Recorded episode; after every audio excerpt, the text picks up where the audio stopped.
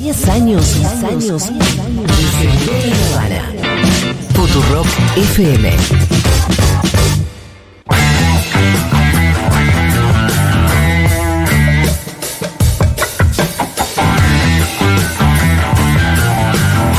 Oh, qué programa que estamos teniendo hoy, ¿eh? Puff. No se puede aflojar. Hermoso. No se puede aflojar ni un solo segundo. Bueno, está Quique Viale por el Día del Ambiente.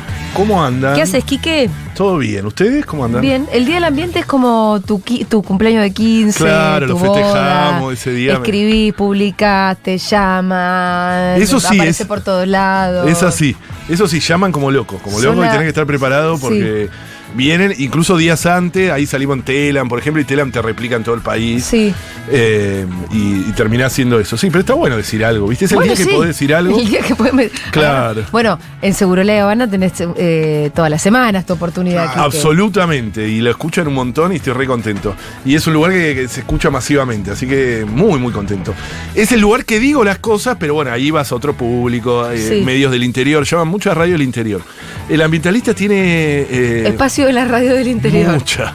Más no en las centrales. No en las... No Exactamente. son verdades que quieran que, Sí. que se, que se escuchen. Sí, nosotros le Pero igual por los, acá. los dineros de los dineros muchas veces también de. Justo con el Día del Periodista, que podemos hacer esa combinación. mira. Pero nada, las grandes garras del agronegocio y demás llegan también a.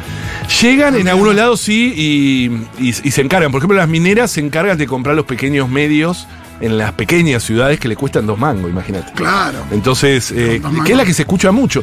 En el interior se escucha mucho la radio, ¿viste? La radio, y hay programas que son emblemáticos. Eh, esos emblemáticos muchos no nos llaman. Lo que nos llaman son radios muy chicas, entonces son notas muy largas. Claro, claro. Muy está- largas, muy largas. Uno tiene que tener paciencia. ¿eh? Sí, Eh, van es 40 lindo. minutos y Sí, siguen sí. aprovechando la nota. Sí, claro.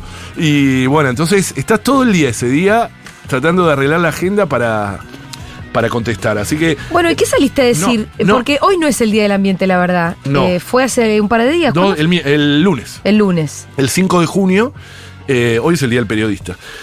Em, feliz día a todos y todos los de acá y a vos, Julia. Bueno, gracias. Em, muy especial. Yo estoy diciendo que no soy periodista, pero bueno, la gente no se lo toma bien. Pero bueno, pero lo sos, Julia, lo sos. La gente viene y me lo discute. Lo, lo sos. Eso, no hay un título de periodista, pero bueno, es una larga historia eso. Y no, el Día del Ambiente fue porque en 1970, 50 años del Día del Ambiente también, además. Era una fecha especial, es una fecha de las, de las importantes porque eran 50 años de 1973. ¿Se ¿Qué acuerdan? pasó ahí? Siempre hablamos de 1972, Estocolmo, 1972, donde Perón le mandó la carta famosa a los pueblos del mundo. Bueno, al año siguiente dijeron, che, el 5 de junio del año pasado hicimos la primera cumbre mundial, pongamos el Día del Ambiente. Entonces, en 1973 se cumplen 50 años del Día del Ambiente, que en todo el mundo se reflexiona, se aprovecha para eh, lanzar políticas públicas. Por ejemplo, Petro lanzó políticas públicas, el Día del Ambiente.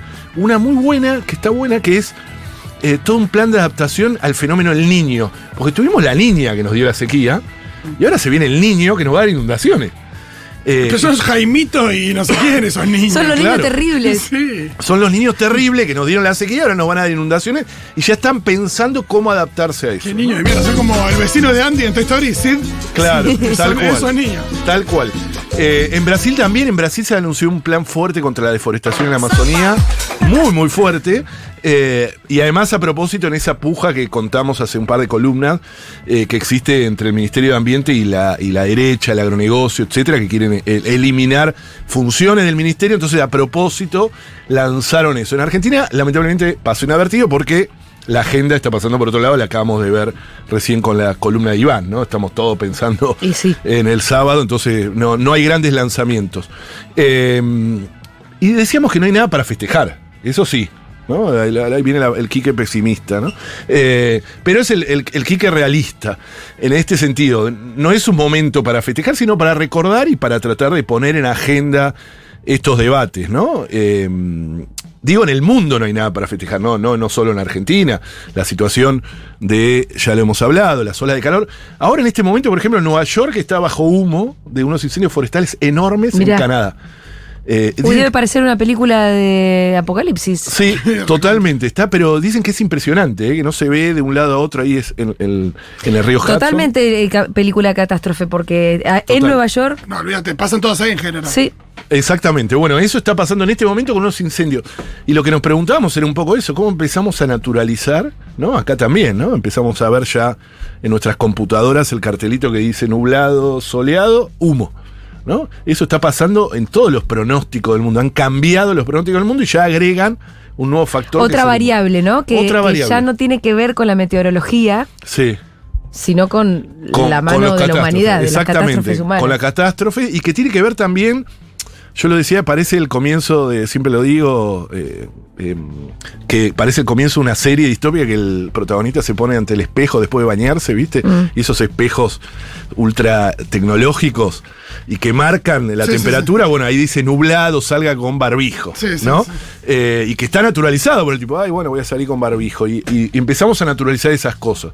El cambio climático es una realidad y está causando estragos eh, en el mundo, el, el humo de incendios forestales, de humedales, de bosque está pasando, ¿no?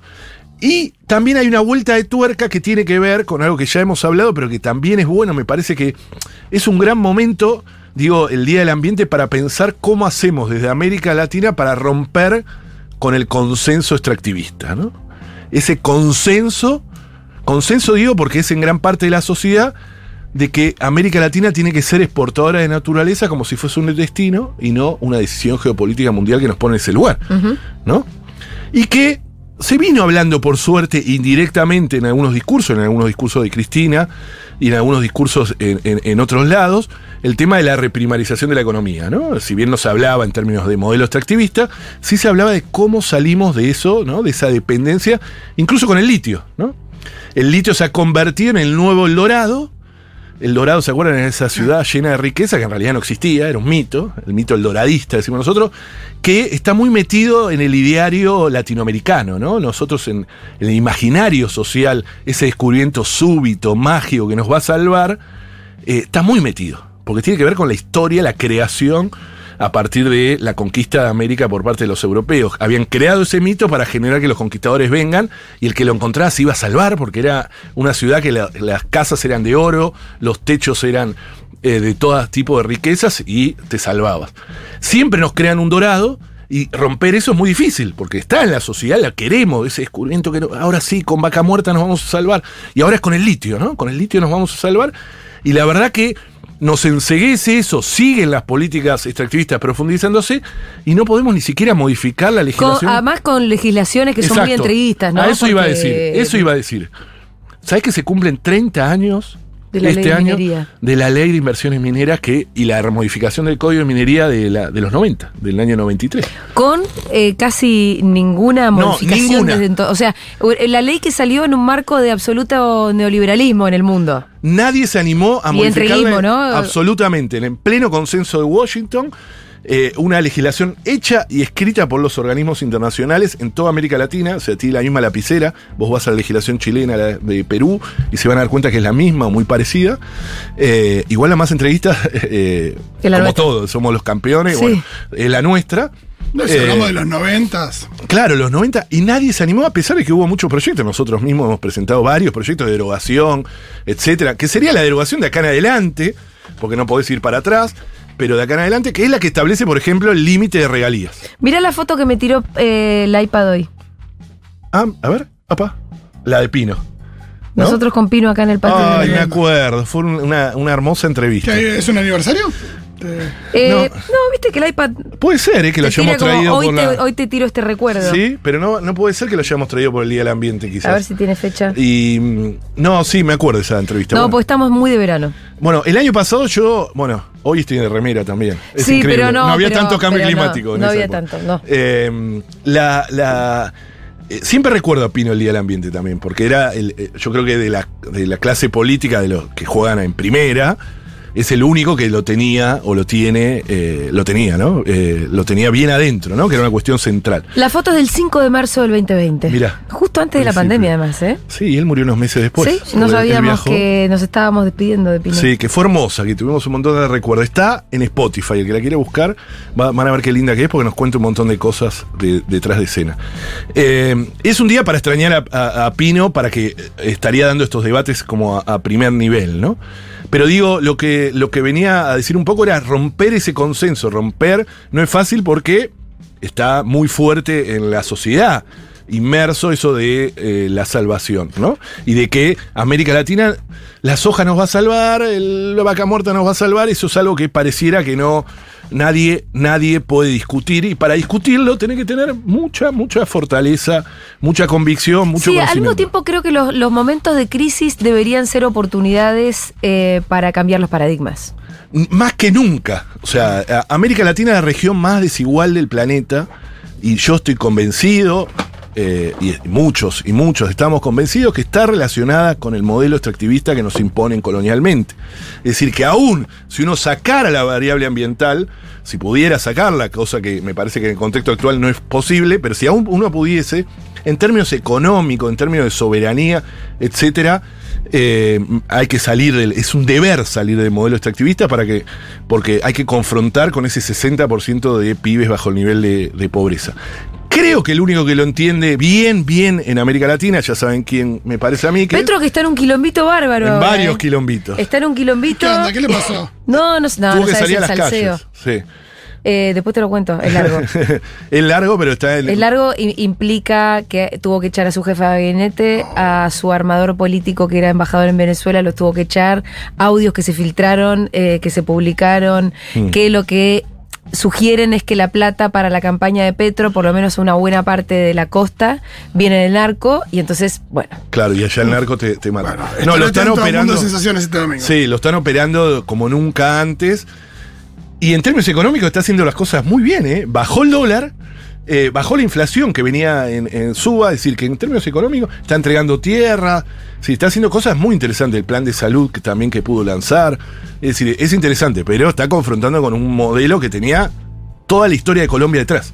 Recuerden que este es el primer presidente progresista de la historia en Colombia, o de izquierda, o de centro izquierda, como queramos llamarlo. Hasta ahora siempre habían sido conservadores, de derecha, etc. Eh, Europa realizó el listado global de sus recursos estratégicos críticos. ¿Qué necesita? Los europeos consumen casi el 20% de los recursos naturales mundiales, pero en sus territorios extraen el 3%. Lo mismo, o y peor aún, el, índice es, es en Estados Unidos. Lo que quiero decir que para sostener ese sobreconsumo necesitan nuevas zonas de sacrificio y ahora en un nuevo altar que es la transición energética, que es lo que está en disputa. Digo, el Día del Ambiente este nos tiene que hacer reflexionar. Yo escribí un artículo en Tierra Viva en ese sentido, en decir, tenemos que reflexionar sobre el concepto de transición energética. Les cuento un, un chisme, está por venir James. Cameron en Argentina. Sí, me lo re perdí. Busqué, fue a buscar entradas. Conseguime, Quique. Capaz que podemos hacer. Ay, No, no, a mí, escúchame a mí, vos sabés, Cameron. No, Porque Para pero pará, pero Tengo una pará. charla en la rural. No, pero ¿sabes quién lo trae? Los traen los malos. Ah, lo traen los malos. ¿Cómo se llaman los malos en Avatar? Porque lo escribimos en un. Ahora te voy a No me contar. acuerdo, algo. pero, ah, ¿los traen bueno, los malos? Lo traen los. En realidad ¿no los. son los humanos los malos de Avatar? Y sí. Sí, lo traen Las humanos. corporaciones. sí. Son los Es humanos. verdad, es verdad, es verdad. Pero Avatar 2 no la vi yo. Pero Avatar 1 es muy. Avatar 1 es un- una metáfora del saqueo minero. Absolutamente. Una metáfora absoluta. Entonces, lo traen los malos, porque lo trae parte del grupo Manzano, todos que están con el negocio del litio en el norte. O sea, las grandes corporaciones están en el litio. Y va a ir al norte todo. Va a ir a Jujuy, pero nosotros, eh, junto a las comunidades indígenas, le mandamos una carta. Esto no Claro, aparte nadie. si él hizo Avatar, escúchame. Claro, y le mandamos una carta explicándole quién era quién. En Eran este- sus anfitriones. ¿Vos pensás que va a ser tan boludo de no saberlo? No lo sé. No lo sé. Tengo cosas para contarle Igual que le- detrás del micrófono. Que le llegue Ah, la entonces carta. vamos, pará, tenemos que ir eh, como Vayan con Evangelina pancartas. Carrozo. Tenemos que ir como Evangelina Carrozo a- Mirá el nombre que trajiste. Evangelina verdad, hermosa. muy bien, muy bien. Muy buena referencia Tenemos para. que ir en ese modo a la Es verdad, entonces, Quique. es verdad. ¿Se acuerdan? Era la chica que eh, en De una Gualeguaychú. asamblea por, en Gualeguaychú, por las papeleras, eh, una reina de belleza. Era la reina de del carnaval de Gualeguaychú que eh, no me acuerdo en qué lugar del mundo, porque fue un evento internacional con todos los. pre- en un G7, algo así, Ah, re grosso. ¿no fue- acá? No, fue un Ah. coso re grosso que se pone adelante de 20 presidentes. en, en Colalés, ¿viste? O sea, el Sí. vestido ese fuerte. Fue un impacto total y además se hizo famosa. Después fue bailando. Ahora no sé qué será. La vida. tenemos que cerrar. Bueno, eh, tenemos que pasar de una economía de la muerte a una economía de la vida, como dice Gustavo Petro. Confrontar con el modelo extractivista ya no es un, de- un deber ético, sino que es un, un deber incluso económico, etcétera. En eso estamos, bueno, ojalá que podamos eh, seguir haciéndolo. Bueno, Quique, al menos eh, miércoles a miércoles. Miércoles a miércoles. Nos volvemos a encontrar. Nos volvemos a encontrar el miércoles que viene. Cumbre de Viena era la de Evangelina Carroso. ¿Viste?